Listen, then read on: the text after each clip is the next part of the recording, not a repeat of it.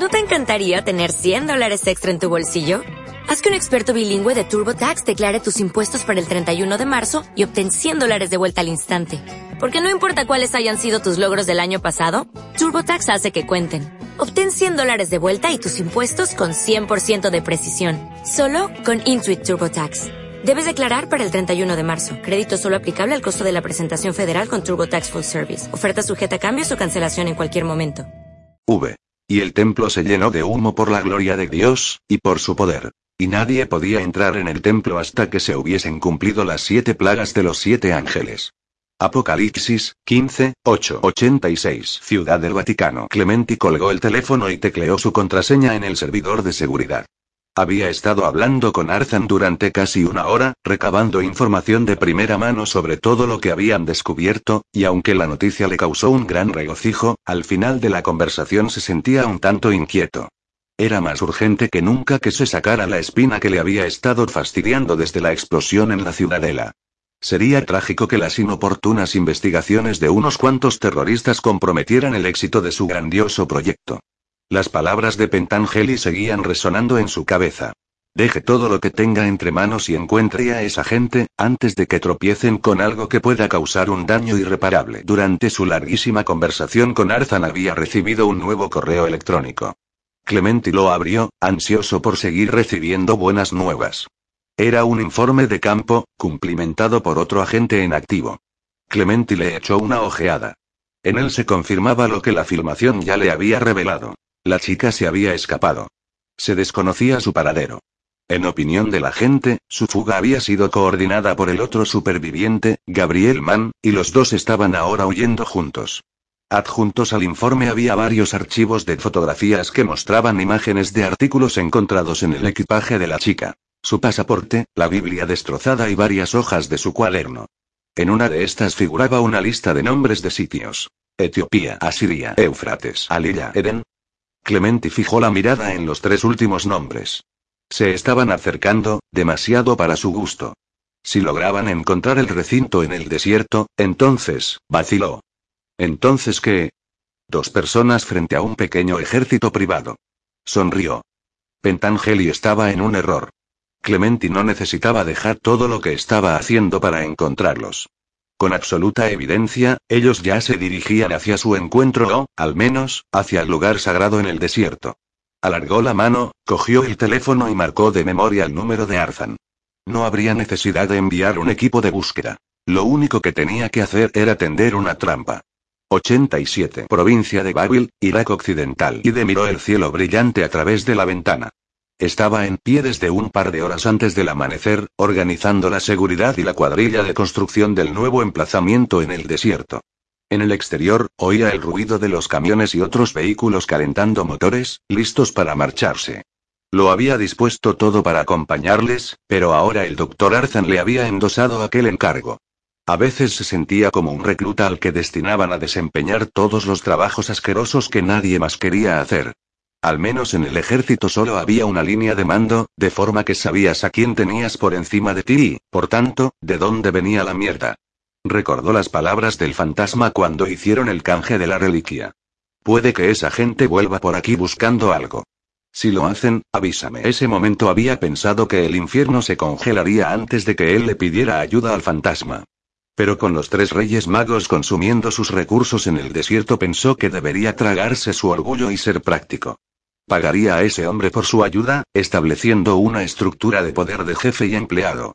Después de todo, no era su dinero. Abrió el último cajón de su escritorio, cogió el periódico y marcó el número que estaba escrito en el margen. Esta vez el fantasma contestó. ¿Tienes noticias para mí? Y desacudió la cabeza, a punto de caer exhausto. Si dijera sola te morirías. El fantasma no dijo nada. Y se pellizcó el entrecejo, intentando aliviar su dolor de cabeza. Vale, nada de cháchara entonces.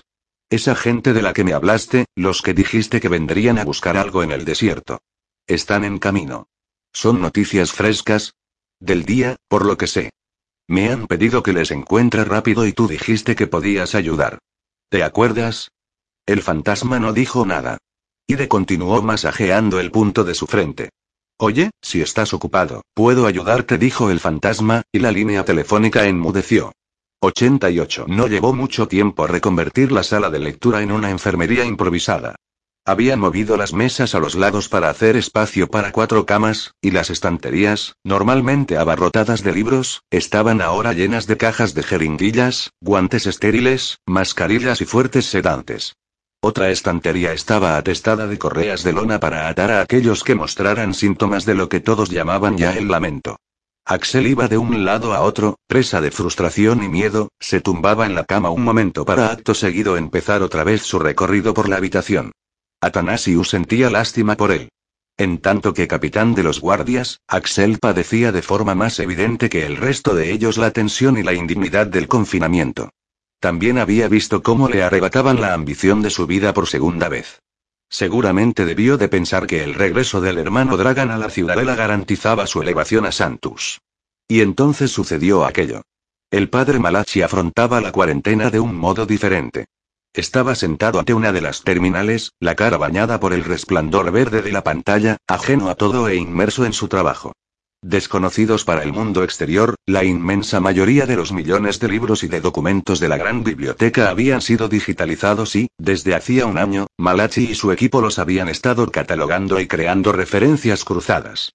Así pues, tenía trabajo suficiente para mantenerse ocupado durante años mientras estuviera conectado a su amada biblioteca y la enfermedad no le afectara. Atanasius y el padre Thomas estaban ante la única otra terminal de la habitación, escribiéndose mensajes el uno al otro en un documento en blanco, para que Axel y Malachi no pudieran descubrir de qué hablaban. Atanasius hizo un resumen de su infructuosa búsqueda en el osario y terminó con una pregunta crucial que esperaba que Thomas, arquitecto de la base de datos de la biblioteca, pudiera ayudarle a resolver. Puede acceder al inventario de la biblioteca y averiguar si se añadió algo en el período inmediatamente posterior a las obras de reforma de Osario. El padre Tomás asintió, se puso al teclado y empezó a teclear. En primer lugar abrió el programa del diario general y encontró las fechas exactas en las que se había reformado el osario. La anotación constaba en el registro de mantenimiento general de hacía unos ocho años. Copió las fechas en el motor de búsqueda del programa principal del catálogo y pulsó retorno. La pantalla se llenó con páginas de resultados. Atanasius se sintió agotado solo de verlas. La ciudadela era voraz en sus adquisiciones de cualquier publicación, informe de investigación o libro que tuviera algo que ver, aunque fuera remotamente, con el sacramento. El número de nuevas anotaciones, incluso limitando la búsqueda a las semanas inmediatamente posteriores a las restauraciones, ascendía a miles. Revisarlas llevaría horas, días quizá, y el inventario estaba lejos de ser detallado. Atanasius tecleó de nuevo. Puede delimitar la búsqueda y buscar información arqueológica, en concreto relativo a algo grabado en piedra. Tomás volvió a la pantalla de búsqueda y tecleó una cadena de códigos que no significaban nada para Atanasius pero que claramente tenían sentido para el programa. Esta vez solo aparecieron dos artículos. Los resultados se mostraban en cuatro columnas con un único número a la izquierda, una breve descripción del artículo, una columna que detallaba su procedencia y otra columna final que mostraba su ubicación actual. La primera entrada describía una tablilla de arcilla en escritura protocuneiforme que incorporaba símbolos Tau en su diseño. Su procedencia era Irak, después fue adquirida en nombre de la ciudadela y ahora se conservaba en la sección babilónica de la biblioteca, junto a varios miles de muestras similares adquiridas en un número casi igual de años. El segundo artículo encerraba un mayor misterio. Estaba descrito simplemente como una tablilla de piedra grabada. La columna que mostraba su procedencia contenía un guion, y al final, que indicaba su ubicación actual, tenía escritas las letras ASF, el número 2 y una fecha de hacía tres años. Atanasius imaginó que debía de tratarse de jerga informática, pero cuando se lo preguntó a Thomas, este se encogió de hombros y negó con un movimiento de cabeza, parecía tan desconcertado como Atanasius. Miró de reojo la figura encorvada en la otra punta de la habitación. Padre Malachi llamó. El bibliotecario miró hacia arriba, sorprendido. Había olvidado que hubiera alguien más en la sala. Estoy haciendo algunas pruebas de sistemas de la base de datos del inventario y he encontrado una anomalía. ¿Puede echarle un vistazo? Malachi se levantó con desgana de su asiento y se dirigió hacia ellos. ¿Qué problema hay? Preguntó quedándose tan lejos como pudo, como si temiera contagiarse del lamento por acercarse a ellos. Al parecer esta entrada se ha corrompido. ¿Tiene algún sentido para usted? Malachi miró a través de sus gruesas gafas y resopló. No está corrompida, aclaró. El guion significa que no vino del exterior de la montaña. Lo más probable es que se transfiriera desde otro departamento de la biblioteca, de modo que no hay ninguna información de adquisición que consignar. Tomás asintió. ¿Y el código de destino? Significa que ya no está aquí, señaló las letras ASF. Son las iniciales de Archivum Secretum Vaticanum, y la fecha indica cuando lo trasladaron allí. Atanasius quedó casi tan sorprendido por la información como por lo fácil que le había resultado obtenerla. Pensaba que nada salía nunca de la montaña. No es frecuente, pero ocurre. Por ejemplo, hubo cuatro transferencias en el último siglo, todas a los archivos secretos del Vaticano. ¿Y el número dos? Preguntó Atanasius señalando el único detalle que Malachi no había explicado, ¿qué significa? Identifica el cargo de la persona que hizo la petición. Solo los clérigos más importantes del Vaticano pueden autorizar el traslado de material de nuestra biblioteca, y cada uno de ellos está designado por un número. El número uno se refiere al Papa y el número dos es su segundo. Esta transferencia fue ordenada por el cardenal secretario de Estado, el cardenal Clementi. 89. Gabriel había hecho el viaje a la frontera muchas veces para llevar suministros a los diversos proyectos de beneficencia en Irak.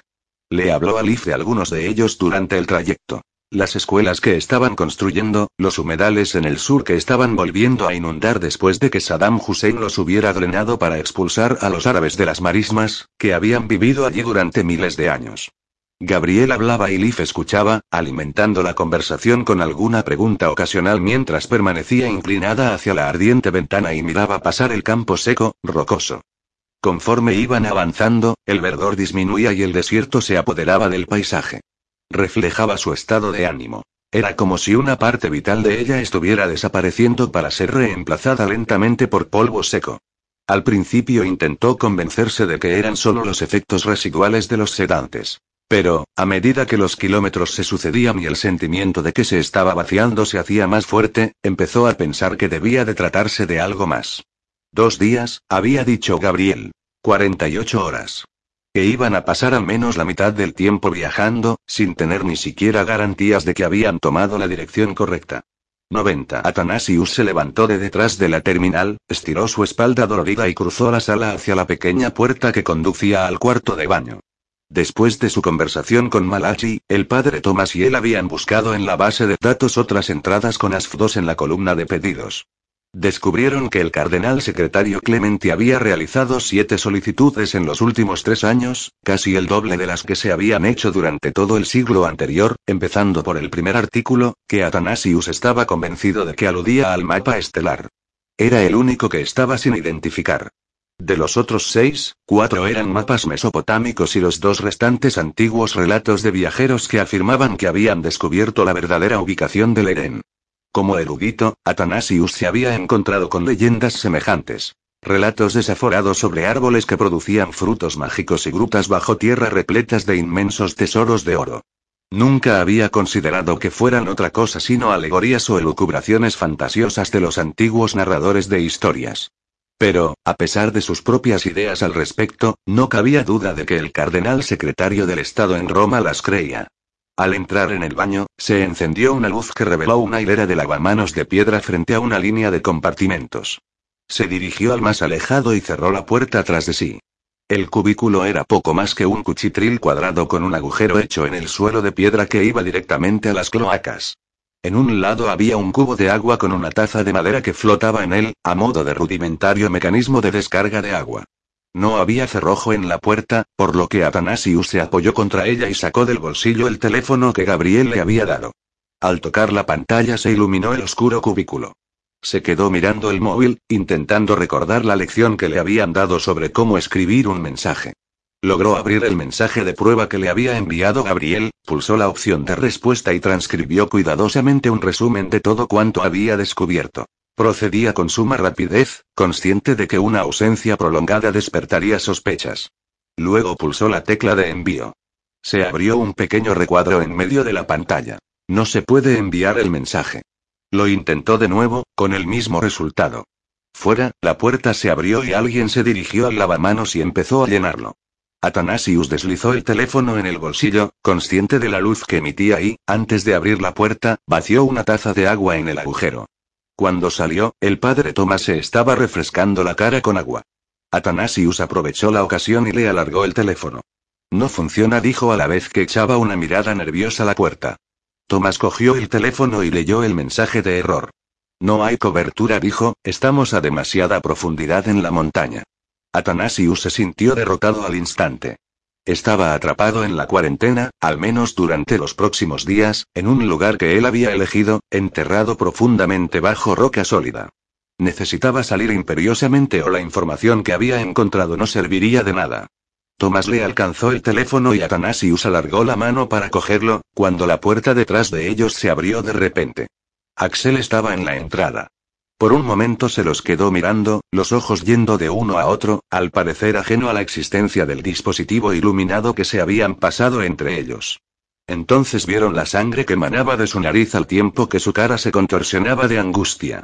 Cayó de rodillas mientras sus manos arañaban con violencia la carne debajo de su sotana roja. Ayúdenme, dijo, entre sollozos lastimeros y entrecortados. Por favor, que alguien me ayude. 91. Liv y Gabriel tardaron ocho preciosas horas en llegar a la frontera turco-iraquí, a través de carreteras cada vez más intransitables. Supieron que se aproximaban a su destino cuando llegaron al primer control militar. Gabriel habló por los dos y les dejaron proseguir su camino con rapidez.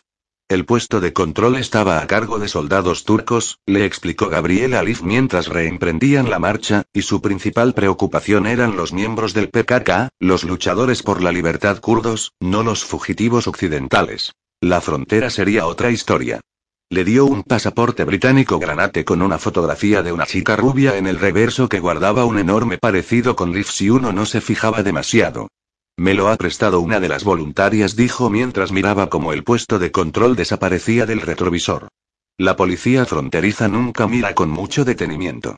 Hacen fotocopias para sus archivos, pero he alterado el contraste del original de forma que la foto apenas se distinga en la fotocopia. Alargó el brazo y le apretó la mano. Todo irá bien, te lo prometo. Quince minutos después, coronaron una colina y vieron el paso fronterizo de Silopi, construido en uno de los márgenes de un río turbio. Era poco más que un aparcamiento de cemento en forma de delta que terminaba abruptamente en la ribera del río.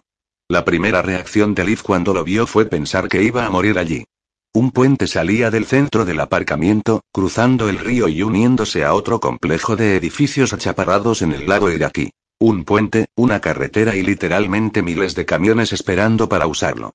Estaban aparcados en filas alrededor de los edificios de la patrulla fronteriza y en aparcamientos improvisados a cada lado de la carretera principal que serpenteaba a través de la seca tierra, obstruida por una sólida línea inmóvil de más tráfico. Si tenían que esperar allí tardarían días en entrar en Irak, un tiempo del que no disponían. No te preocupes, dijo Gabriel, leyendo sus pensamientos. Esta es la cola para la carretera de mercancías.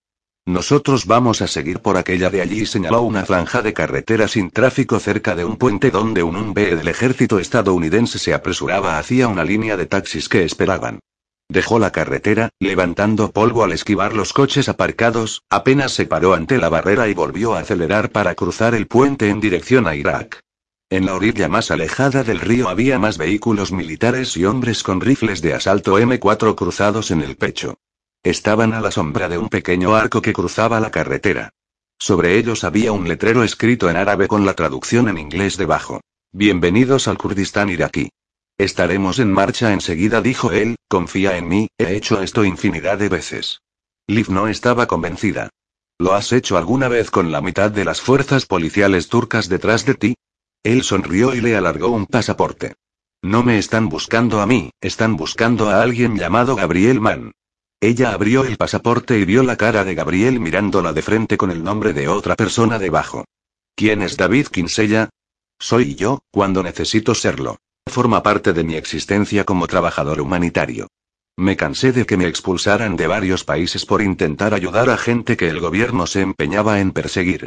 Por desgracia, la balanza se inclina fuertemente a favor de cualquier régimen que quiera echarte. Todo lo que tienen que hacer es estampar tu nombre en la lista de tipos indeseables, y los métodos normales para entrar ya no te sirven. Por tanto, decidí ser creativo y saltarme las reglas del juego. Créeme, salir de Turquía no será un problema. Me preocupa más lo que pase cuando entremos en Irak. Avanzaron por la carretera, pasaron el muro de camiones y aparcaron cerca de los taxis locales. Aquí nos retrasaremos un poco, dijo Gabriel, señalando con la cabeza a los taxistas. Se ganan bien la vida guiando a turistas y viajeros para sortear todos los trámites burocráticos, y no tienen en mucha simpatía a los agentes libres que no los necesitan. Podemos intentar negociar, ver si nos dejan colarnos, pero dudo que lo hagan. Y en todo caso no queremos provocar una escena y llamar la atención. Leaf examinó la línea de taxistas y sus pasajeros. Había unos 15, todos con aspecto de estar disfrutando de una excursión dominical. Algunos hablaban con los guardias fronterizos, otros comían, la mayoría fumaban. Un pequeño grupo incluso jugaba a las cartas, y ninguno de ellos parecía tener prisa. ¿Cómo sabemos cuántas personas tenemos delante? Gabriel señaló una pizarra con el número 12 escrito con tiza. Consigues un tique en la mesa y esperas hasta que escriben tu número con tiza. Una oleada de calor inundó el interior del habitáculo cuando Gabriel salió del coche. Dirigió sus pasos hacia donde estaba un hombre uniformado, sentado tras una ventanilla de metacrilato rayada, para conseguir un número. Liv miraba por la ventanilla del coche, moviendo nerviosamente la pierna arriba y abajo. No podían permanecer allí esperando pacientemente en la cola. Tenían muy poco tiempo. Debían adelantarse de alguna forma, aunque para ello tuviera que besar a todos los conductores que los precedían. Calibró el nivel de belleza masculina a la vista. Camisetas manchadas y hombros peludos. Quizá podría intentar otro enfoque. Abrió la puerta de golpe, se adentró en el calor seco y fue a reunirse con Gabriel. 26 dijo Gabriel, mostrándole el ticket que le acababan de dar.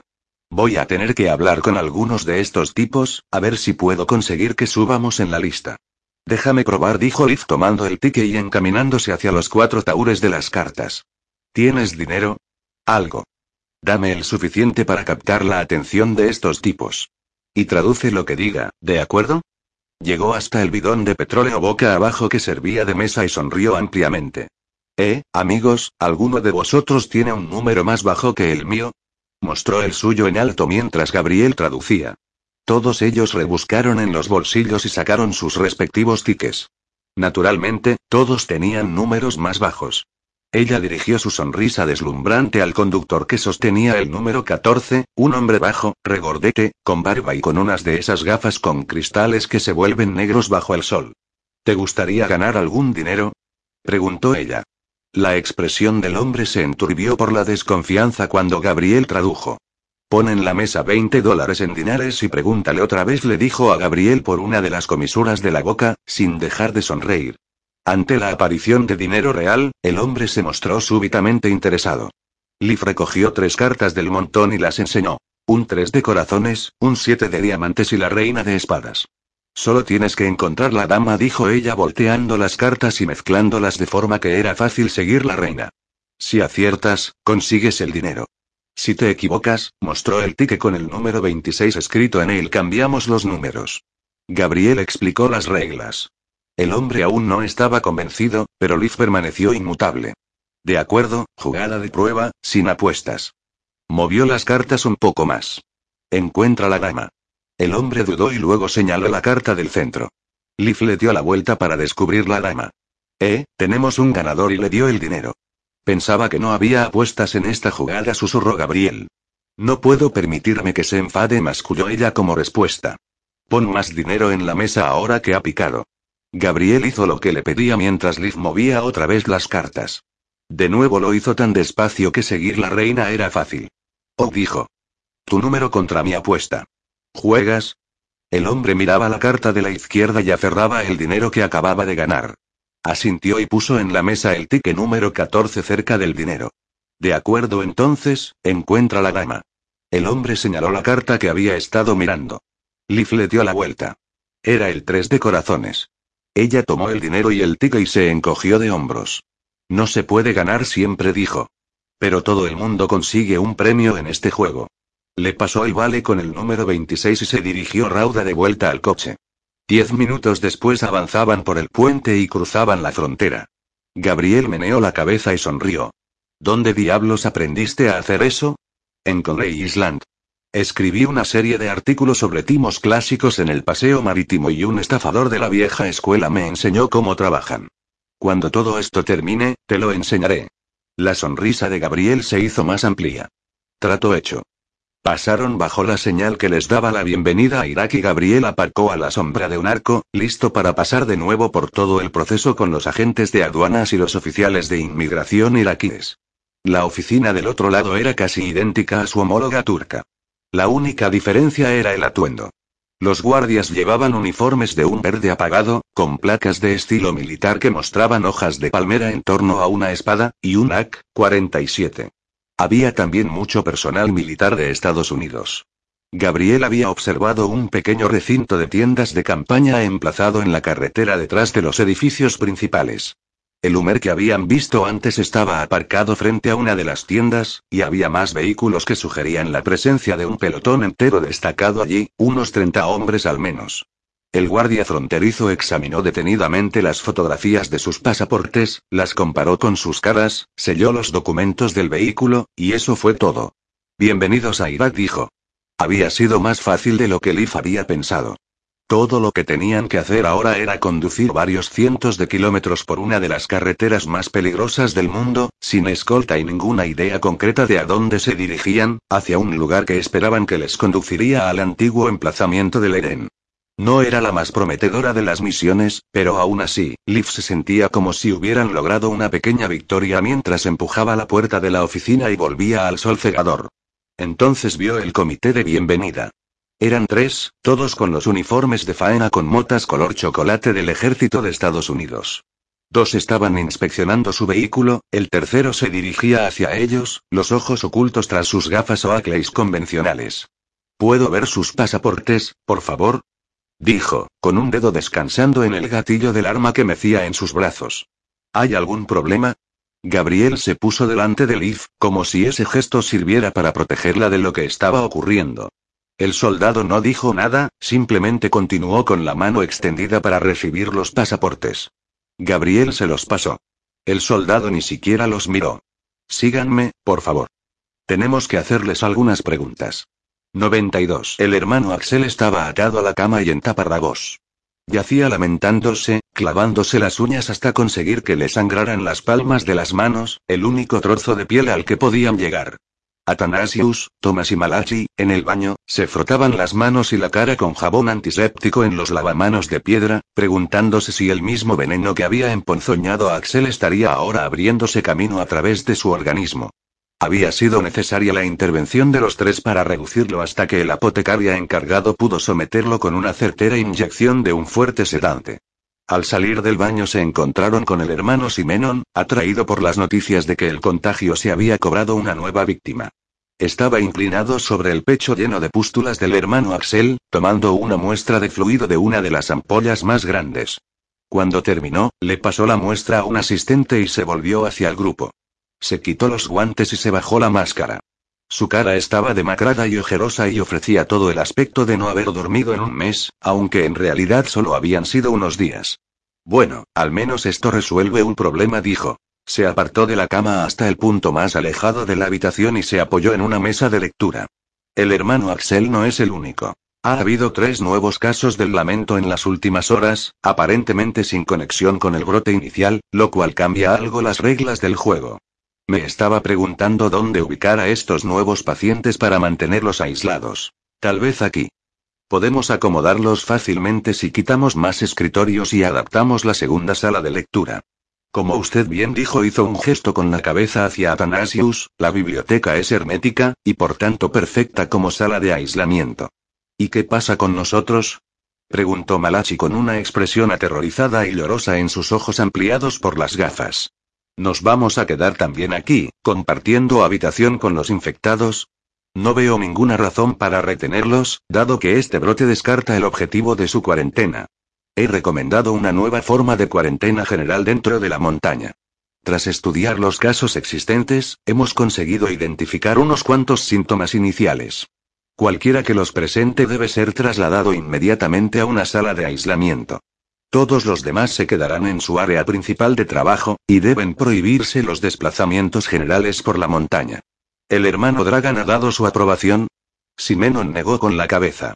El hermano Dragan se ha encerrado en la escalera prohibida y se ha retirado a la capilla del sacramento, aconsejando a todos que recen por la salvación. Entonces, ¿quién está al mando? Ahora mismo. Nadie. La mente de Atanasius bulló con la nueva información. Se volvió hacia Malachi y Thomas. Entonces, sugiero que nosotros tres establezcamos un consejo de emergencia para ayudar a implantar las sugerencias del hermano Simenon. Debemos pedir a nuestras cofradías que mantengan la serenidad, y establecer rápidamente la logística para el bloqueo en toda la montaña. Podemos organizar la distribución de comida por la escalera principal, de forma que nadie necesite ir a los refectorios y los pasillos se mantengan despejados para efectuar una evacuación rápida a las enfermerías en caso de que se produzcan nuevos casos. Solo si mantenemos la calma podremos superarlo. Tomás asintió en un gesto de aprobación, y la cara de Simenon refugió un tanto de alegría, como si acabaran de quitarle un enorme peso de encima. ¿Y dónde nos estableceremos? preguntó Malachi. Mi área principal de trabajo está aquí, en la biblioteca, y esto se va a convertir en un refugio para los infectados. Atanasius asintió como si estuviera considerando la cuestión que se le planteaba, aunque, en realidad, ya tenía la respuesta. Podemos instalarnos arriba, en la cámara del abad, dijo. Para empezar, está libre. Además, hay suficiente espacio para los tres y por su situación es un lugar excelente desde donde coordinar los esfuerzos en toda la montaña. Lo que se abstuvo de decir es que los aposentos del abad, situados en la parte exterior de la montaña, con una de las pocas ventanas acristaladas de la ciudadela, que dominaba la moderna ciudad a sus pies, le ofrecía la mejor oportunidad a la que podía aspirar de conseguir cobertura para el móvil. 93. La tienda del ejército tenía aire acondicionado, pero hacía suficiente calor como para que Liv se sintiera mareada. El soldado los condujo por un pasillo de paredes de lona hasta una puerta que se sacudió cuando la golpeó. Adelante. La voz detrás de la puerta sonaba atareada y formal. El soldado abrió la puerta y se hizo a un lado para dejarles pasar. Dentro había una oficina con un escritorio, un portátil propiedad del ejército, un teléfono y algunas sillas plegables de aluminio. También había un coronel inclinado sobre el escritorio, con una brillante cabeza afeitada y la piel tan negra que parecía tallada en ébano. Estaba sentado detrás del escritorio leyendo un fax aparentemente oficial que mostraba dos fotos, una de Liv y otra de Gabriel. A Liv casi se le doblaron las rodillas al verlas. El soldado se adelantó y puso los pasaportes de ambos sobre el escritorio. Gracias, dijo el coronel. Eso es todo. Liv oyó la puerta cerrarse y los pasos que se alejaban. El coronel inspeccionó los pasaportes y, por fin, levantó la mirada, fijándola en Gabriel y sacudiendo la cabeza con el aire de un padre disgustado. Debió usted permanecer en el servicio, dijo. Gabriel asintió como si estuviera de acuerdo con él. Y usted debería poner algunas fotos por aquí. Quedaría un poco más hogareño. El coronel sonrió y, antes de que Liv entendiera qué estaba pasando, se fundió en un abrazo con Gabriel. Este se deshizo del abrazo de oso y se volvió hacia ella. Liv Adamsen, James Washington. Hicimos juntos el entrenamiento en las fuerzas especiales cuando él era capitán y yo un simple recluta. Y ahora yo soy coronel de inteligencia militar y tú eres un civil fuera de la ley. ¿Cuándo se torcieron las cosas? Washington se acercó al escritorio y le tendió el fax. Esto llegó hace un par de horas. Tiene el código de seguridad nacional, o sea que has debido de ganarte poderosos enemigos. Gabriel le echó una ojeada al fax y se lo pasó a Liv. Era un refrito de la misma información que ella había oído en las noticias en el hotel de Nueva Jersey. La única información nueva se refería a ella. La describía como una víctima de secuestro que debía ser localizada urgentemente para que continuara un tratamiento médico no especificado. El informe incluía un número de teléfono al que se debía llamar si eran vistos o detenidos. ¿Has comprobado este número? preguntó. He hecho una prueba de seguimiento. Es un intercambiador fantasma que redirige las llamadas a otra parte. No podemos localizarlo, si es eso a lo que te refieres. Lo que importa es que esto llegara a mi escritorio, lo cual significa que quienes os están buscando saben que estáis por aquí. Gabriel asintió. Tienes buenas noticias de los archivos de la policía iraquí. Desde luego, sabes cómo sacarle a uno un favor. Extrajo una carpeta del cajón superior del escritorio y se la tendió. Dentro había dos fajos de documentos grapados escritos en árabe. Son copias de expedientes de la inteligencia del Ba'at encontrados durante la liberación de Bada. Puede que haya más, pero, francamente, no me diste mucho tiempo. No fue fácil conseguirlos, ni salir de allí encima del techo de un ascensor. La próxima vez avísame con más antelación. Lo tendré en cuenta, dijo Gabriel mientras hojeaba el primer fajo de documentos hasta que encontró un resumen en inglés al dorso.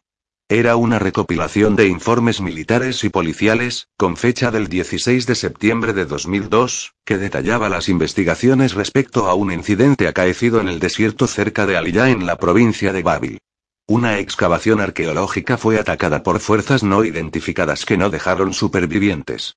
El informe incluía una lista de 20 nombres, la mayoría nativos pero algunos occidentales. John Mann era el primero de la lista. Aquello confirmaba lo que Gabriel siempre había creído. El incidente no había tenido nada que ver con el gobierno iraquí. Pero en el archivo se detallaba más información. Más o menos a la misma hora del suceso, una base militar había detectado señales de radar intermitentes de un vehículo aéreo que se dirigía al sur desde la frontera turco-siria. Su velocidad y forma de vuelo sugerían que se trataba de un helicóptero. El mismo vehículo había sido detectado de nuevo dirigiéndose al norte desde las excavaciones unos 20 minutos más tarde, pero las condiciones meteorológicas eran peores y se perdió el contacto. El informe concluía que había sido una incursión hostil de las fuerzas turcas, aunque no hacía conjeturas sobre su propósito. Pero Gabriel lo sabía. El helicóptero debía de estar ocupado por agentes de la ciudadela enviados para llevarse las reliquias encontradas en el emplazamiento y con órdenes de no dejar testigos. El segundo fajo de documentos mostraba que habían hecho una chapuza. Alguien había sobrevivido. La primera hoja era el impreso de admisión de un paciente en un asilo psiquiátrico a las afueras de Bada. Estaba fechado dos semanas después del incidente inicial. El nombre del paciente era Zaid Aziz. Lo habían encontrado vagando medio muerto por el desierto, ciego por el sol y delirando, con quemaduras graves en brazos y piernas. Les dijo a sus rescatadores que había sobrevivido al ataque de un dragón. Interrogatorios posteriores lo identificaron como uno de los trabajadores desaparecidos de la excavación cercana a Alila. Las quemaduras del hombre encajaban con lo que habían descubierto allí.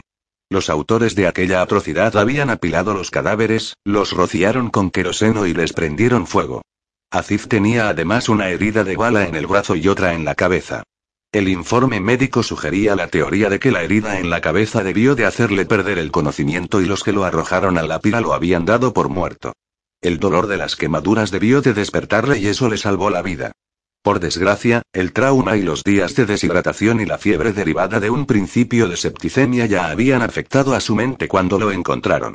El expediente incluía una serie de entrevistas con policías y psiquiatras realizadas a lo largo de varios años, pero no había nada que arrojara nueva luz sobre el incidente. Aziz insistía una y otra vez en los mismos delirios. Un dragón que arrojaba fuego por la boca volando en la noche, y un fantasma surgido de la tierra y que vagaba por el desierto, algo que los psiquiatras interpretaban como una oscura referencia del paciente a sí mismo. Gabriel leyó las notas con una sensación creciente de frustración. Aquel hombre debió de ser testigo de lo que le ocurrió a su padre, pero todo indicaba que de su mente trastornada había desaparecido toda conciencia del ataque. Eso cerraba otra puerta a una vía de investigación. Había confiado en que el archivo confirmara sus suposiciones. Que la Guardia Republicana iraquí hubiera sido la autora del ataque a Ali y trasladado las reliquias a uno de los muchos palacios de Saddam Hussein. En tal caso, aún habría alguna posibilidad de recuperarlas. Pero el archivo no había hecho sino confirmar lo que él ya sabía. Fuera lo que fuese lo que su padre encontró, ahora estaba dentro en la ciudadela. Fíjate en la fecha. Liv señaló la cabecera de la última hoja. Esta entrevista tuvo lugar hace menos de seis meses. El coronel Washington asintió. Sí. Puede que esté como una cabra, pero es duro como el hierro. No sé si yo hubiera sobrevivido 12 años en un asilo mental del Ba'at. Al parecer, los otros internos le temen. Más o menos un año después de que lo ingresaran, quemó vivo a un hombre de una celda contigua. Nadie sabe cómo se las ingenió para hacerlo. Los otros pacientes creen que adquirió algunos de los poderes del dragón, así que nadie le molesta, ni siquiera los enfermeros. Consultó su reloj. Bueno, odio meteros prisa, pero ¿qué planes tenéis para el resto de vuestra estancia en este hermoso país? Vamos a viajar a Aliyah. ¿Estáis locos? Dos civiles occidentales sin escolta por la autopista 9 en una furgoneta blanca. En cuanto caigáis en manos del Mosul estaréis muertos o secuestrados, o ambas cosas. No, me temo que no. Debo pediros que me acompañéis a la comandancia de Bagdad. Un helicóptero va a llevarme a las 14 horas y creo que es mi deber conduciros allí para someteros a interrogatorio. Después comprenderé, con gran sonrojo, que no sois las personas que estamos buscando y tendré que dejaros ir. Lo que hagáis después de eso es asunto vuestro. Le entregó a Gabriel un cuaderno y un lápiz. Antes de que devuelva estos archivos, tal vez quieras anotar la dirección de ese manicomio de Bagdad, por si encuentras algún cabo suelto. Estoy seguro de que el señor Aziz se alegrará de tu visita. No creo que reciba muchas. 94. Y salió del edificio principal al calor del día. Por ahí dijo Tarik, señalando hacia el este, más allá de la torre de perforación. Entrecerrando los ojos por el sol, y vio la nube de polvo que se elevaba en el horizonte. Las tormentas de arena y polvo eran un peligro constante en el desierto. Podían surgir de la nada y convertir el día en noche en cuestión de segundos causaban más daños en los equipos que las balas o las bombas, de modo que Ide pasaba más tiempo vigilando y tomando precauciones contra ellas que contra posibles agresores, saboteadores o secuestradores. Caminó con rigidez en dirección al perímetro este y subió a la torre de vigilancia. Una reacción tardía a una tormenta de arena podía provocar la interrupción de las operaciones durante semanas. Si la arena entraba en un motor había que desmontarlo, limpiarlo y montarlo de nuevo antes de que volviera a funcionar. Las armas se atascaban cuando la arena impregnaba el aceite. Los dispositivos electrónicos sufrían cortocircuitos cuando los granos microscópicos penetraban en las placas. Incluso los hombres podían sufrir ceguera temporal por culpa de las diminutas partículas arrastradas por el viento que frotaban la superficie de sus ojos. Solo era otra de las muchas, muchas razones por las que Ide odiaba tanto aquel país. En cuanto llegó a lo alto de la torre, levantó los prismáticos para examinar detenidamente la columna de humo. Parecía una pequeña montaña andante que bullía sobre el terreno como si la tierra estuviera hirviendo. Por el momento era relativamente pequeña y estaba un poco alejada, pero sin duda se dirigía hacia ellos. Si no se disipaba ni cambiaba de dirección tendrían que cesar toda actividad hasta que hubiera pasado. Las paradas tenían un elevado coste en tiempo y dinero, y la única razón por la que Ide había aceptado aquel trabajo era porque le ofrecía participación en los beneficios. Hasta el momento, eso equivalía a un 0,5% de nada. Ide miró el cono de viento de la pista de helicópteros. La dirección del viento era noroeste, y la tormenta venía del este. Quizás hubiera un viento cruzado en alguna parte que desviara la tormenta antes de que ésta llegara, o quizá no fuera una tormenta de arena en absoluto. Mientras miraba por los binoculares achicando los ojos y concentrándose en el borde frontal de la columna de polvo con el fin de intentar captar algún detalle, vio un destello blanco y después otro. Y de sonrió. Tenía razón.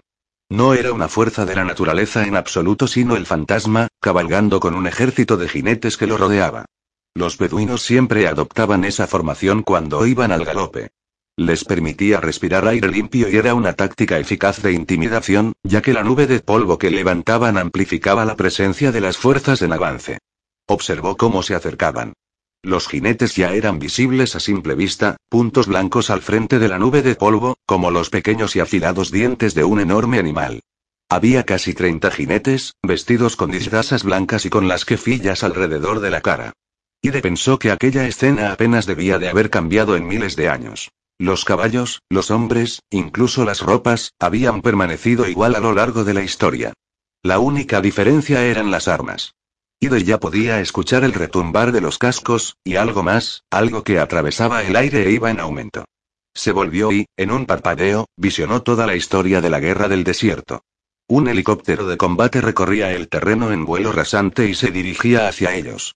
El guardia empezó a girar su M60 hacia él, pero Ide levantó la mano para detenerlo y por su radio portátil les ordenó a los demás lo mismo. El helicóptero rugió sobre sus cabezas, se ladeó bruscamente y se quedó suspendido antes de descender sobre la pista que estaba al otro lado del complejo.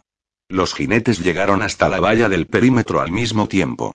Y debajo de la torre de vigilancia y acudió a recibir a los recién llegados. Vio que uno de los jinetes se separaba del resto y avanzaba hasta la entrada principal. Ide le hizo una seña al guardia para que le dejara entrar y siguió su camino hacia el helicóptero. Era un Bella, un W Super Cobra o, como lo llamaban los marines, la serpiente más mortífera del mundo. Iba equipado con misiles Elefire y una ametralladora montada en el morro y sincronizada con el casco del piloto. Las balas irían allí donde éste mirase, 10 por segundo, con un estruendo como si el cielo se abriera en dos. También tenía lo último en instrumental de infrarrojos de barrido frontal, que permitía captar la radiación del calor y de muchas otras fuentes. A las tropas de tierra se les había instruido a no lavar sus ropas con detergentes comerciales, porque los aditivos blanqueadores las hacían brillar en la oscuridad.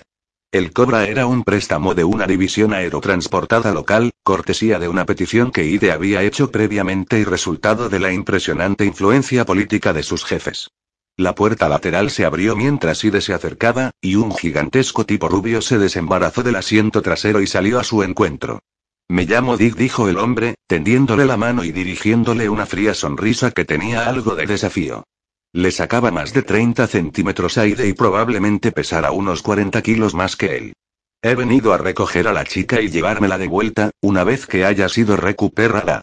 Y le dijo él, estrechando la mano y entablando una breve competición de fuerza que, para ser honesto, perdió él. El tipo era un monstruo. Y ahora era el jefe. El gigante soltó la mano de Ide y levantó la mirada justo cuando el jinete descendía de su caballo y retiraba la quefilla de su rostro. ¿Esperas un ejército? dijo el fantasma, señalando con la cabeza al helicóptero detenido. Es bueno ser prudentes, dijo Ide, que aquel día no estaba para pullas. Y puede localizar un objetivo y liquidarlo antes de que éste se entere de que lo ha visto. El fantasma miró la máquina de arriba abajo. Después, se volvió hacia Ide y sonrió. A mí nunca me ha encontrado. Te propongo que yo organice a mis hombres en grupos de rastreo. Quizá tu pajarito pueda cubrir la parte este del desierto mientras nosotros nos ocupamos del oeste. ¿Hay algo ahí fuera de lo que debamos estar al corriente? ¿Algo que sepáis y que no figure en los mapas? de miró a los pálidos ojos, aunque sabiendo por el tono de la pregunta que el fantasma ya conocía la respuesta. Hay unos trabajos de excavación abandonados después de las pruebas de perforación, a unos 20 o 30 kilómetros de aquí. También hay un complejo más pequeño, con barracones temporales y seguridad. Los reconoceréis en cuanto los veáis. Tienen instrucciones de defenderse con agresividad. Les advertiré que estáis en la zona, pero yo no me acercaría demasiado. Suena serio. Quizás hayáis encontrado algo de valor ahí fuera. Quizás. Ide se volvió y le presentó al gigante, en parte para cambiar de tema y en parte para someter al fantasma al mismo duelo de aplastamiento de manos por el que él acababa de pasar. Observó a los dos hombres mientras se daban la mano. El fantasma no se inmutó. Se limitó a mirar fijamente a los ojos al grandullón y tiró de él lentamente hacia abajo hasta que las caras de ambos quedaron al mismo nivel. Tienes que cubrirte, dijo. Su voz rechinaba como una uña en una pizarra. Alguien tan rubio como tú puede quemarse fácilmente por aquí. Tras decirle esto, soltó la mano y regresó junto a sus hombres y sus caballos. 95. Bagdad. El asilo estaba en el extremo norte de la ciudad, aislado al final de una calle. Más que un hospital parecía una cárcel de máxima seguridad en ruinas. Un bloque de hormigón con techo cuadrado rodeado de alambre de espino. Una espesa capa de polvo cubría cada superficie, y a primera vista el edificio parecía desierto. Cuando el vehículo pasó por delante, Leaf vio a gente moviéndose en las sombras. Espectros entre el polvo con ojos vigilantes. Washington los acompañaba. Pretextó que tenía unos asuntos por resolver en esa zona de la ciudad, aunque Gabriel lo dudaba. En todo caso, se alegraba de tenerle allí. Gracias a las credenciales de Washington y a sus pétreos modales militares en menos de diez minutos consiguieron acceder al asilo. Tras prometer que volvería antes de una hora, se marchó a atender sus turbios asuntos y los dejó. Gabriel y Liv siguieron a un hombre en bata blanca a través de pasillos de cemento desnudo que olían a orina, heces y desesperación. De vez en cuando se veían ventiladores que giraban perezosamente en el techo, lo suficiente para mezclar los olores pero no para refrescar el aire. Avanzaron en silencio. El estado de pasillos y celdas empeoraba conforme se iban internando en el agobiante edificio. Era obvio que la larga estancia de Zaida en aquel lugar no le había procurado privilegios. Bajaron a una planta inferior y la luz natural desapareció por completo. La única iluminación procedía de una ristra de luces de bajo voltaje que encendió el guardia cuando llegaron al pie de la escalera. Sin duda, los pacientes, si se les podía llamar así, que estaban allí abajo, pasaban la mayor parte del tiempo solos en la oscuridad con su locura y sus demonios. El guardián se detuvo en el centro del pasillo y agitó la mano en dirección a la última celda a la izquierda, donde las luces apenas alcanzaban. Azif dijo, escupiendo la palabra. Acto seguido dio media vuelta y se alejó. Era evidente que no deseaba pasar allí más tiempo del indispensable. Escucharon el sonido de sus botas subiendo los escalones y se quedaron a solas en las sombras con aquellos desechos humanos. Los pacientes también lo oyeron y el sótano se llenó de sonidos de pies al arrastrarse y risitas repugnantes que se deslizaban en la oscuridad hacia ellos. Gabriel miró a Liv, deseando no haberla llevado allí, pero ella sonrió y lo tomó de la mano. Entonces, el pasillo estalló en ruidos. Durante unos segundos se quedaron allí, agarrándose las manos con fuerza mientras el rugido de las voces los envolvía y los barrotes eran agitados con violencia a lo largo del corredor. Se produjo un estruendo cerca de ellos cuando un hombre corrió desde el fondo de su celda y chocó de frente contra la puerta, causándose una herida profunda en la cabeza y rociando el aire de sangre. En la celda de enfrente, otro hombre se había bajado los pantalones hasta las rodillas y frotaba las caderas con violencia contra los barrotes. Su pene, cubierto de rozaduras y cicatrices de excesos previos, bailaba obscenamente mientras él aullaba de dolor y de placer. No advirtieron la figura que se desenroscaba detrás de ellos en el suelo hasta que un alarido inhumano rajó la penumbra, silenciando al instante el maníaco alboroto y enviando a todos a la carrera a los rincones más oscuros de sus respectivas celdas. Gabriel se volvió hacia donde procedía el sonido y descubrió a un hombre flaco como un palo de escoba que los miraba detrás de los barrotes. Estaba desnudo de cintura para arriba y todo el lado derecho de su cuerpo estaba cubierto de gruesas cicatrices, más parecidas a escamas que a retazos de piel. Se extendían por el brazo hasta una mano que era como una garra, y subían por el cuello y por un lado de la cabeza, privándola de cabello y tensando la piel de modo que su cara adoptaba una expresión permanentemente inquisitiva y burlancia.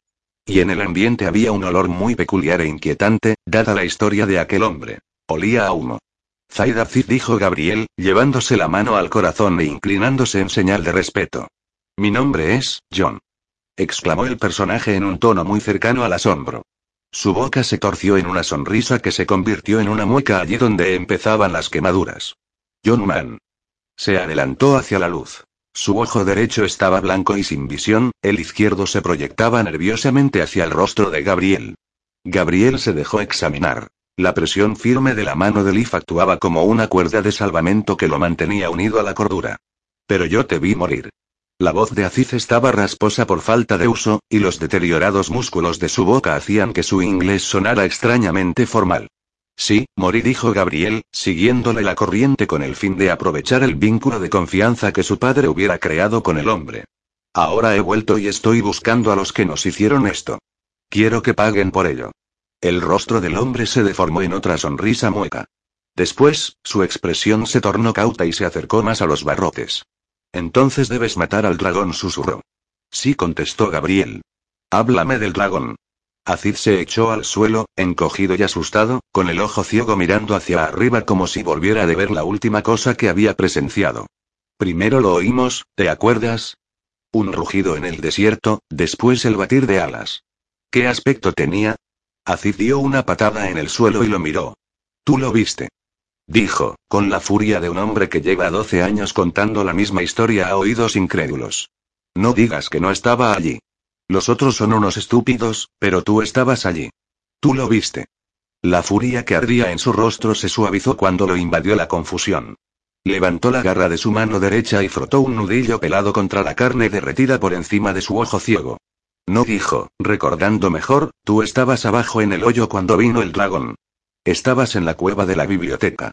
Háblame de la biblioteca, ¿qué encontramos allí? Encontramos muchos tesoros. Deberías recordarlo. Sacudió la cabeza. Yo lo recuerdo. Lo recuerdo todo. A veces intentan robarme mis recuerdos a patadas y puñetazos. A veces intentan robármelos con electricidad. Pero yo los conservo. Y recuerdo. Dime lo que recuerdas. ¿El dragón los mató a todos? Acid sacudió la cabeza. No fue el dragón lo que trajo la muerte. Fueron los diablos blancos que nacieron de su vientre. Trajeron el fuego y la furia. Nos obligaron a tumbarnos y lo quemaron todo. Tiendas, vehículos, personas. Uno de los nuestros nos traicionó. Yo me escondí del dragón y vi cómo el traidor indicaba a los otros diablos dónde buscar. Él fue quien los condujo a la cueva donde estabas tú. Él fue quien te mató. ¿Viste quién era? Era un diablo blanco como ellos. ¿Un occidental? Acid sacudió la cabeza. Un fantasma. Todos ellos eran fantasmas. Solo los fantasmas pueden cabalgar en un dragón. Los fantasmas entraron en la cueva, sacaron las cajas y alimentaron al dragón con ellas. Robaron el tesoro que habíamos encontrado. Después, la tierra tembló y la cueva desapareció. Tú nunca saliste de ella. Un diablo blanco me vio y me golpeó. Levantó la mano otra vez hasta el lado dañado de su cara. El fuego me despertó cuando el dragón ya se había ido. La arena apagó el fuego. El desierto me salvó. Mira. Extendió el brazo. Tenía arena incrustada bajo la piel. Ahora soy parte de la tierra y la tierra es parte de mí. Cenizas a las cenizas, polvo al polvo. Y después de librarte del fuego, ¿qué hiciste? Azid sacudió la cabeza. Todos estaban muertos. Todo estaba ardiendo. Tenía miedo de que el fuego me alcanzara otra vez. Temía que volviera el dragón, y salí corriendo. Corrí por el desierto. Pero el dragón sabe que aún estoy vivo. Quiere acabar conmigo, puedo sentirlo. Avanzó y agarró los barrotes. Encuentra al dragón, John Man. Mátalo por mí para que pueda liberarme a este sitio. Solo tú puedes dominar al dragón ahora, porque ahora tú también eres un fantasma. 96. Atanasius estaba sentado en el baño privado del abad, la espalda contra la puerta, la cara iluminada por el resplandor del móvil. Fuera podía oír al padre Thomas enredando a Malachi en una conversación en voz alta con el fin de distraerlo mientras Atanasius se escabullía. Abrió el mensaje y presionó enviar. Esta vez no hubo alertas de error. Aún así, esperó hasta que la pantalla se fundió en negro, y repitió el envío para asegurarse. El salvapantallas apareció de nuevo, mostrando la imagen de la profecía del espejo. Desde que Gabriel se la mostró en la oscuridad del osario había estado pensando en el posible significado de las últimas líneas. La llave debe acudir al hogar del mapa estelar para extinguir allí el fuego del dragón dentro de un ciclo completo de la luna. Si la llave se destruye, la tierra se resquebrajará y una plaga prosperará, señalando el fin de los días. Una plaga. Así fue como calificó el hermano jardinero a la enfermedad cuando apareció por primera vez en el huerto. Y ahora algo acechaba por los corredores de la montaña y abatía a la gente. Y el terremoto que sacudió la montaña, ¿no significaba que la tierra se resquebrajaba? Todo sugería que la profecía era cierta, así que el único modo de detener la propagación del mal era ayudar a que la chica llegara al Edén. Y aún así el hermano Dragan seguía creyendo que solo la restitución del sacramento a su lugar en la capilla curaría la montaña. Estaba intentando traerla de vuelta. Quizás el dragón que se mencionaba en la profecía fuera precisamente él, Dragan, y el fuego de sus rígidas creencias era lo que había que apagar. Tenía que hablar con él. Si pudiera mostrarle la profecía del espejo tal vez fuera capaz de convencerlo de la sabiduría que contenía. El padre Tomás continuaba discutiendo con Malachi cuando Atanasius salió del baño y se dirigió prácticamente a la carrera al escritorio del abad. Tenemos que hablar con Dragan, dijo Atanasius, abriendo el cajón superior, donde el abad anterior guardaba la llave de acceso a la escalera prohibida. Creo que sé cómo podemos curar el lamento. El abad era uno de los dos únicos monjes de la ciudadela que tenían permiso para entrar tanto en la sección superior de la montaña reservada a los Santi como en las zonas inferiores donde vivían los residentes. El otro monje que gozaba de este privilegio era el prelado. Dragan había subido a la sección prohibida por la escalera del prelado. Atanasius pensaba hacer lo mismo empleando la del abad. Tomó la llave y se dirigió al dormitorio. Una gran cama de madera ocupaba la mayor parte del espacio, revestida de telas gruesas para dar calor a su ocupante. Aparte de la cama, en la habitación solo había un vasto tapiz con el signo del atau bordado en hilo verde. Atanasius apartó el tapiz y dejó al descubierto una puerta oculta en la pared. ¿Qué está haciendo? dijo Malachi a su espalda. Usted no tiene permiso para traspasar esa puerta. Atanasius se volvió hacia él, y toda la frustración y la tensión de las últimas semanas se volcó en su respuesta. ¿Y qué más da? Usted mismo ha visto que ahí no hay nada. Sea cual sea el secreto al que hemos vinculado nuestro pasado, ya no está. Estaríamos locos si también le entregáramos el futuro. El hermano Dragan se aferra a un sueño, y es un sueño peligroso que podría matarnos a todos. Giró la llave en la cerradura y atravesó la puerta. Debo encontrarle y persuadirle de que, por el bien de todos, tiene que ceder.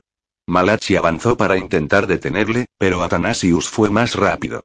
Cerró la puerta tras de sí y echó la llave para que nadie le siguiera ni intentara pararlo. 97. Washington les estaba esperando cuando salieron del sucio infierno del asilo. Subieron al fresco habitáculo del todoterreno Gabriel delante, Liv detrás y viajaron sin decir palabra. O sea, que muy mal, ¿no? Dijo Washington después de unos kilómetros de silencio. Gabriel sacudió la cabeza, aún intentando asimilar la grotesca historia que acababa de oír. No lo sé. Me pareció bastante lúcido. Creo que decía la verdad, o lo que creía que era la verdad. Dijo que un dragón destruyó el campamento y que un fantasma mató a mi padre. Sin duda son términos abstractos o metafóricos para explicar otra cosa, pero sus quemaduras son muy reales, y su experiencia tuvo que ser lo bastante traumática para desquiciar su mente. Washington meditó un instante. Dijo que un fantasma mató a tu padre, o dijo el fantasma. Gabriel miró por la ventanilla las calles blanqueadas tratando de recordar. Dijo un fantasma, contestó Liv. Washington frunció el ceño. Hay un insurgente, no es una amenaza importante, su nombre aparece en nuestra lista de prioridades, pero nos causó algunos problemas en el pasado. Lo conocen como Asaba, el fantasma. ¿Sigue en activo? Oh, sí. Siempre está ahí. Es un auténtico fedallín de la vieja escuela, de los que luchan por la libertad de su tierra contra todo el que se presente. Al parecer también fue un quebradero de cabeza para el régimen anterior, así que es justo darle cierto crédito. Mucha gente del pueblo lo ve como a una especie de Robin Hood, de ahí la dificultad de recabar información útil sobre él o averiguar dónde está su base. Los insurgentes de mayor éxito suelen vivir en el desierto. Casi todos los informes sobre las actividades del fantasma proceden del sur, de la provincia de Babil. La zona de Alya. Exacto. Otro detalle interesante es que trafica con reliquias antiguas y las vende en el mercado negro a precio de oro. Pero solo las ofrece a organizaciones cristianas adineradas, y a veces a museos. Algunos lo atribuyen a que él mismo es cristiano, con raíces que se remontan a los tiempos bíblicos, antes de que el Islam desplazara a los cristianos. ¿Tienes idea de dónde podríamos encontrarle? Washington se encogió de hombros. La verdad es que no. No en vano le llaman el fantasma. La gente del lugar alude a él con una mezcla de temor y respeto. Muchos creen que es un fantasma de verdad. Se supone que tiene una gran cicatriz en la cara y una extraña forma de hablar que suena como las piedras al frotarlas. Si fuera él quien vendió a tu padre, te aconsejo que vayas con cuidado. Es un tipo importante ahí fuera, con muy buenos contactos, y tú solo eres un forastero en tierra extraña que no tiene ni idea de cómo llegar al sitio al que quiere ir. Por suerte para ti detuvo el vehículo y señaló un jeep aparcado delante de un destartalado garaje. Resulta que también tienes amigos con influencias. Lo he alquilado a través de una de las corporaciones fantasma que empleamos, que no son útiles para operaciones encubiertas. Se muestran muy poco suspicaces en cuanto a los gastos. Está a tu nombre, o al menos al nombre falso que consta en tu pasaporte. Considéralo un regalo de despedida tardío de parte del tío Sam por todo el trabajo duro y los desvelos. Gabriel se volvió hacia él con una mirada cálida. Ni se te ocurra darme un ñoño abrazo de civil, man. Ya sé que has estado fuera del ejército algún tiempo, pero esa no es excusa para que te vuelvas blando. Liv se inclinó hacia adelante en el asiento trasero y le dio un beso en la mejilla. Gracias, dijo. Washington sonrió. Si viene de ti, puedes hacerlo todo el día. Se volvió hacia Gabriel, de nuevo con expresión seria. Pero tú me decepcionas, soldado, lo digo en serio. Menos de diez minutos después, viajaban por la polvorienta carretera en dirección sur, hacia el extremo de la ciudad. Habían tenido que firmar todo un pliego de descargos sobre explosivos y daños por armas de fuego, pero exceptuando eso fue como cualquier alquiler de coche. Washington los había despedido como un padre nervioso y les dio su propio kit de supervivencia, su automática reglamentaria, un cargador de repuesto y una charla sobre la inconveniencia de viajar a primera hora de la mañana, cuando las carreteras estaban recién minadas. Gabriel condujo por las afueras de Bagdad, mirando con nerviosismo por la ventanilla, atento al menor signo de polvo que oscureciera el cielo al este. Viajaban en silencio, conscientes de que se dirigían a un desierto hostil con solo una lejana idea de lo que estaban buscando. Iban a un lugar por donde vagaban fantasmas y dragones, y ambos sabían que solo les quedaba una noche. Al amanecer todo habría terminado, para bien o para mal. 98. Arcadian estaba en un concurrido cibercafé del Gran Boulevard Este. Tras haber recibido el correo electrónico de la ciudadela, pagó dos horas de acceso a un ordenador barato y anónimo y se puso manos a la obra. Pronto se le hizo evidente que los archivos secretos del Vaticano no se llamaban secretos en vano. No se podía abrir una página web y navegar por su contenido. No había manera de conseguir acceso de ninguna clase sin antes pasar por un largo y tremendamente complejo proceso de presentación de credenciales y petición de un texto específico, solicitud que debería someterse a consideración por un grupo de obispos que solo se reunía una vez al mes, y entonces, quizá, se obtendría permiso para acceder durante una hora a una sala de lectura para estudiar el documento antes de que volviera a desaparecer en la seca oscuridad de los archivos. Tuvo que pedirle prestada a un catedrático amigo suyo de la Universidad de Ruina una identificación de investigador académico solo para poder acceder a la página web. Al menos, allí comprobó que en el archivo existía toda una sección de mapas antiguos, pero no había información sobre ninguno de ellos. El mensaje de Athanasius incluía las fechas exactas del traslado, pero sin más detalles no había forma de hacer una búsqueda por referencias cruzadas. Frustrado, tecleó Imago Astrum en la casilla de búsqueda y pulsó volver. Fue inmediatamente desconectado de la página web como usuario, y todos sus intentos posteriores de acceso fueron bloqueados. A continuación, se fijó en el nombre de la persona que había solicitado el traslado. Si pudiera averiguar algo sobre él que le sirviera de referencia, tal vez conseguiría que le revelara información acerca de qué eran o qué significaban las reliquias que había solicitado. Había oído hablar del cardenal Clementi, y lo reconoció en cuanto lo vio en una foto de una página de noticias. Un hombre gordo, de pelo blanco, con indumentaria de cardenal, estrechando la mano a la canciller de Alemania. En el artículo lo describían como alguien con un ímpetu de reforma dentro de la Iglesia, la eminencia gris detrás del recién elegido pontífice. Otros artículos venían a decir lo mismo. Lo retrataban como un hombre con la misión de situar la Iglesia de nuevo en el centro de los acontecimientos mundiales. A juzgar por el calibre de los políticos con los que se reunía, daba la impresión de estar consiguiéndolo. Allí estaba, todo carne rosada y sonrisas, dando la mano al primer ministro de Inglaterra, al presidente de Francia, al presidente de Estados Unidos. Los comentaristas políticos coincidían en que la buena acogida que le brindaban en las mesas del poder global se debía a solo una cosa, el dinero. Después de décadas de una pésima administración y de escándalos, el cardenal Clementi, al parecer, había restaurado las finanzas de la Iglesia casi de la noche a la mañana. Y fue aquel detalle, más que ningún otro, lo que despertó los instintos detectivescos de Arcadian. Después de casi 20 años sondeando las aguas más oscuras de la condición humana, Arcadian había aprendido que el dinero era en gran medida la raíz de todos los males. Sin duda se cometían crímenes pasionales, pero no tantos como los programas de televisión y la ficción policial pretendían hacer creer a la gente. La experiencia le había enseñado que para atrapar a un criminal, nueve de cada diez veces había que seguir el dinero. Era un tópico, pero era cierto. Comparó las fechas del traslado de la reliquia con las noticias de la prensa. Todas aquellas que aludían a una mejora de la posición financiera de la Iglesia eran posteriores al traslado. Antes de eso apenas había menciones al cardenal en los medios de comunicación, y todos los informes económicos relativos a la Iglesia eran funestos. Algo importante había ocurrido que cambió las reglas del juego, y sucedió con sorprendente rapidez. Arcadian entró en la página web segura de Interpol y tecleó una serie de códigos para acceder a su directorio de empresas, que contenía detalles de todas las compañías registradas en Europa, junto con sus balanzas fiscales y los nombres de sus directores. Uno de los principales problemas de dirigir un negocio lucrativo pero ilegal era cómo colocar las vastas sumas de dinero obtenidas sin llamar la atención. El método más popular de blanquear dinero era hacerlo pasar por los libros de contabilidad de un negocio legítimo, razón por la cual la Interpol había creado la base de datos. Arcadian tecleó Clementi en la casilla de búsqueda. Aparecieron cientos de resultados. Debido a su posición y a la extensa cartera de inversiones de la Iglesia, Clementi estaba vinculado personalmente a empresas de todo el planeta. Arcadian puso manos a la obra y empezó a escudriñar la lista en busca de cualquier cosa que pudiera generar el tipo de dinero capaz de reflotar una organización tan grande como la Iglesia Católica. Si las leyendas eran ciertas y la reliquia era realmente un mapa que mostraba el camino a vastos tesoros enterrados, la forma más lógica de ocultar su descubrimiento sería una prospección minera de oro.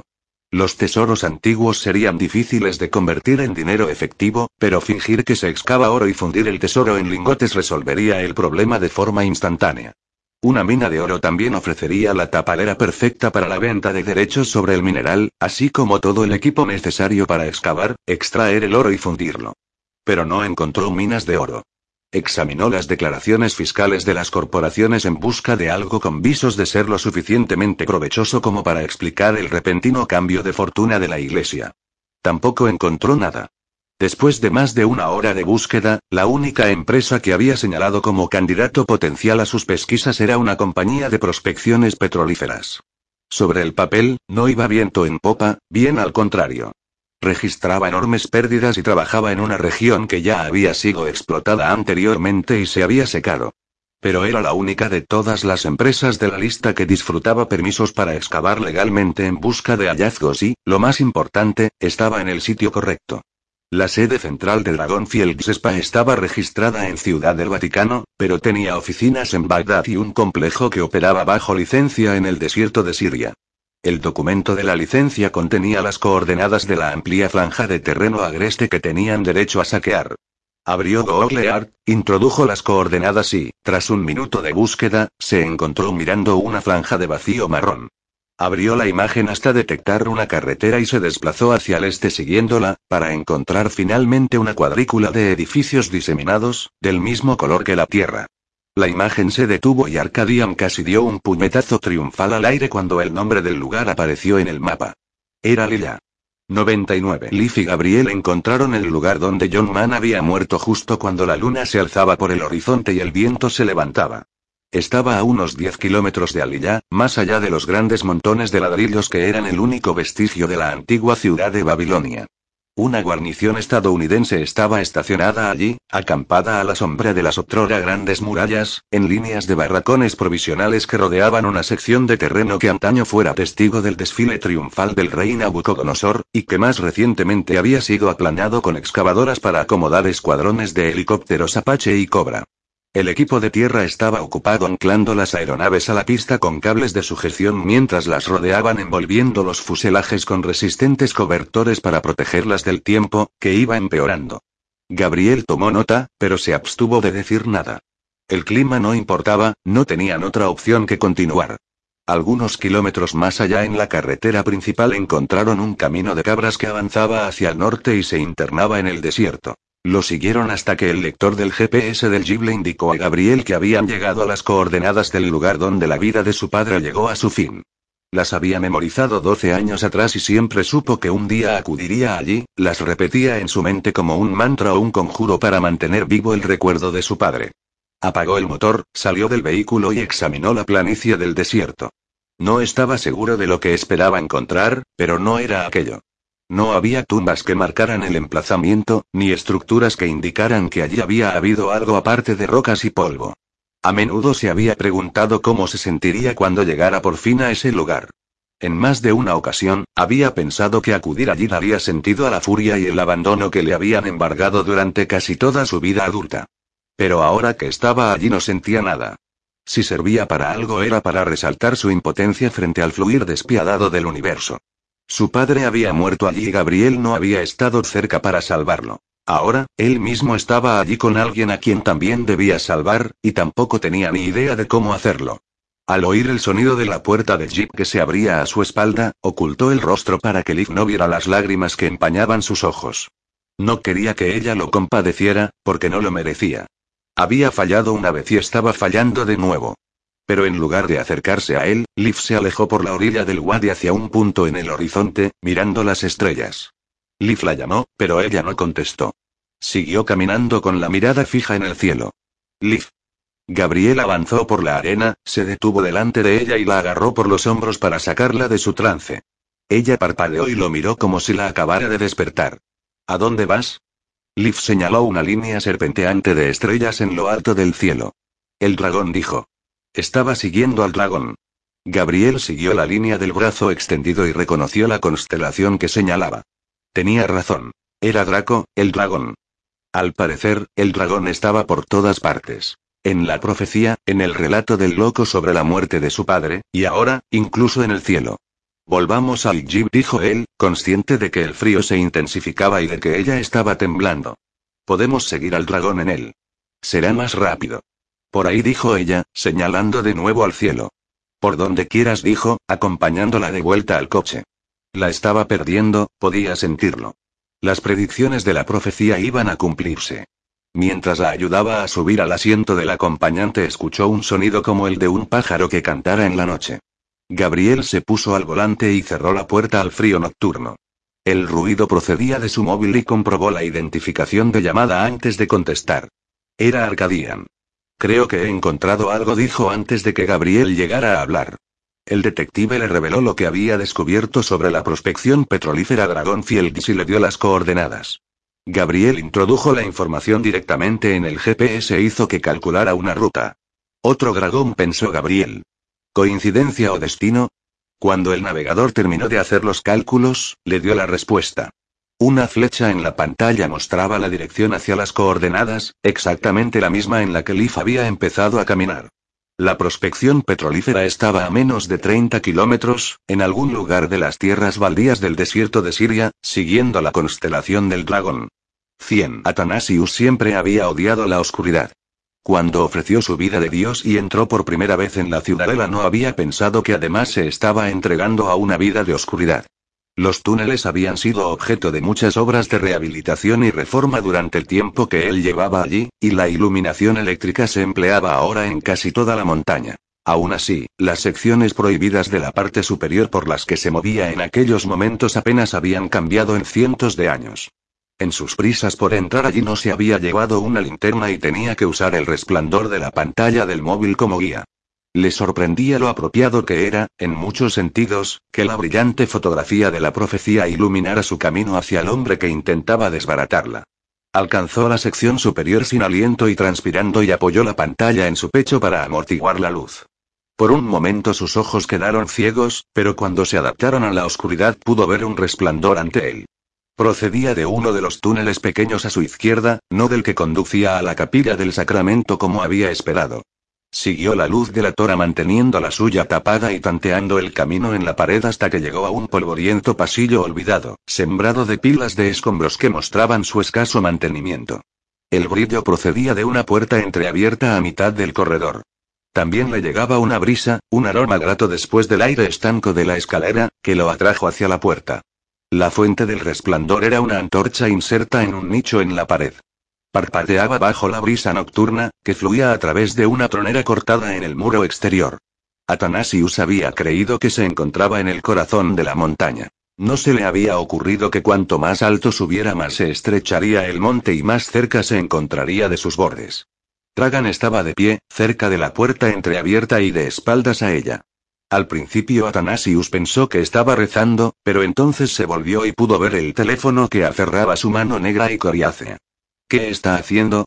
preguntó Atanasius, comprendiendo por propia experiencia el significado de la posición del monje junto a la puerta abierta. Tragan gruñó mientras su mano libre alcanzaba la cruz en forma de T de su cinturón.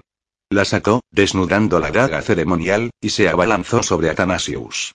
Este se apartó, agarró la antorcha de la pared y la sostuvo ante Dragan para mantenerlo a raya. Dragan recuperó el equilibrio y cerró la puerta de una patada, encerrándolos a ambos. Se movieron en círculo cara a cara, sin avanzar ni retroceder, plenamente conscientes de que solo uno de los dos saldría vivo de allí. Intento arreglar todo lo que usted ha estropeado devolviendo el sacramento a la montaña, dijo Dragan. En el momento en que salió de aquí todo empezó a morir. Primero los Santi, después el huerto, y ahora todos los demás. El lamento también le golpeará a usted, no crea que va a librarse. Cuando hago esto también le estoy salvando la vida. ¿Y qué hay de la chica? ¿Qué me dice de su vida? ¿Es ella un sacrificio aceptable? Tragan grunó. La Biblia está llena de sacrificios en aras de un bien mayor. El mismo Jesucristo sacrificó su vida. Cristo dio su vida por el bien de todos. Y la restitución del sacramento a la ciudadela hará lo mismo. Mire a su alrededor. Terremotos, enfermedad, míreme a mí. Se subió la manga de la sotana para mostrar su brazo mustio y ennegrecido. Todo esto ha ocurrido desde que el sacramento fue entregado. No es cierto. Siempre ha habido terremotos. Siempre ha habido hambrunas y sequías y epidemias globales. Encerrar a una muchacha inocente en una cruz medieval llena de agujas para atrapar el espíritu divino que ella alberga en su interior no es algo en lo que nosotros, como hombres de Dios, debamos tomar parte, sean cuales sean las consecuencias para nosotros. He leído la Biblia herética. Conozco la verdadera historia del sacramento y la de esta montaña. Mostró su propio móvil con la fotografía de la profecía del espejo y lo dejó en el suelo entre ambos. Sé que usted cree en lo que está haciendo. Pero hay otro camino. Tenemos la oportunidad de corregir las cosas. Lea lo que dice y véalo usted mismo. Retrocedió y puso la llameante antorcha a un lado. Tragan avanzó y recogió el teléfono. Atanasius vio cómo leía las palabras de la profecía del espejo. Tenemos la ocasión de restaurar el equilibrio del mundo, pero no será así si repetimos nuestros viejos errores. Tragan sacudió la cabeza. Se equivoca. Todo esto confirma la justicia de mis actos. Si la chica es la portadora del sacramento, entonces esta es su casa. Empezó a frotar la tela de su sotana. Debe regresar aquí, o morirá de todos modos. El frotado se hizo frenético, y su voz se convirtió en un gemido chirriante. Todos moriremos con ella, aulló mientras se rascaba espasmódicamente y el lamento lo poseía con la misma fuerza y rapidez que a los demás. ¿Necesitas ayuda? En O'Reilly Auto Parts te ayudamos. ¿Necesitas algún consejo? Te aconsejamos. Nuestros profesionales en autopartes están siempre disponibles para ayudarte a encontrar lo que necesites. Excelente servicio al cliente es solo una de las ventajas que ofrece O'Reilly Auto Parts. Los profesionales en autopartes. Oh, oh, oh, O'Reilly Auto Parts.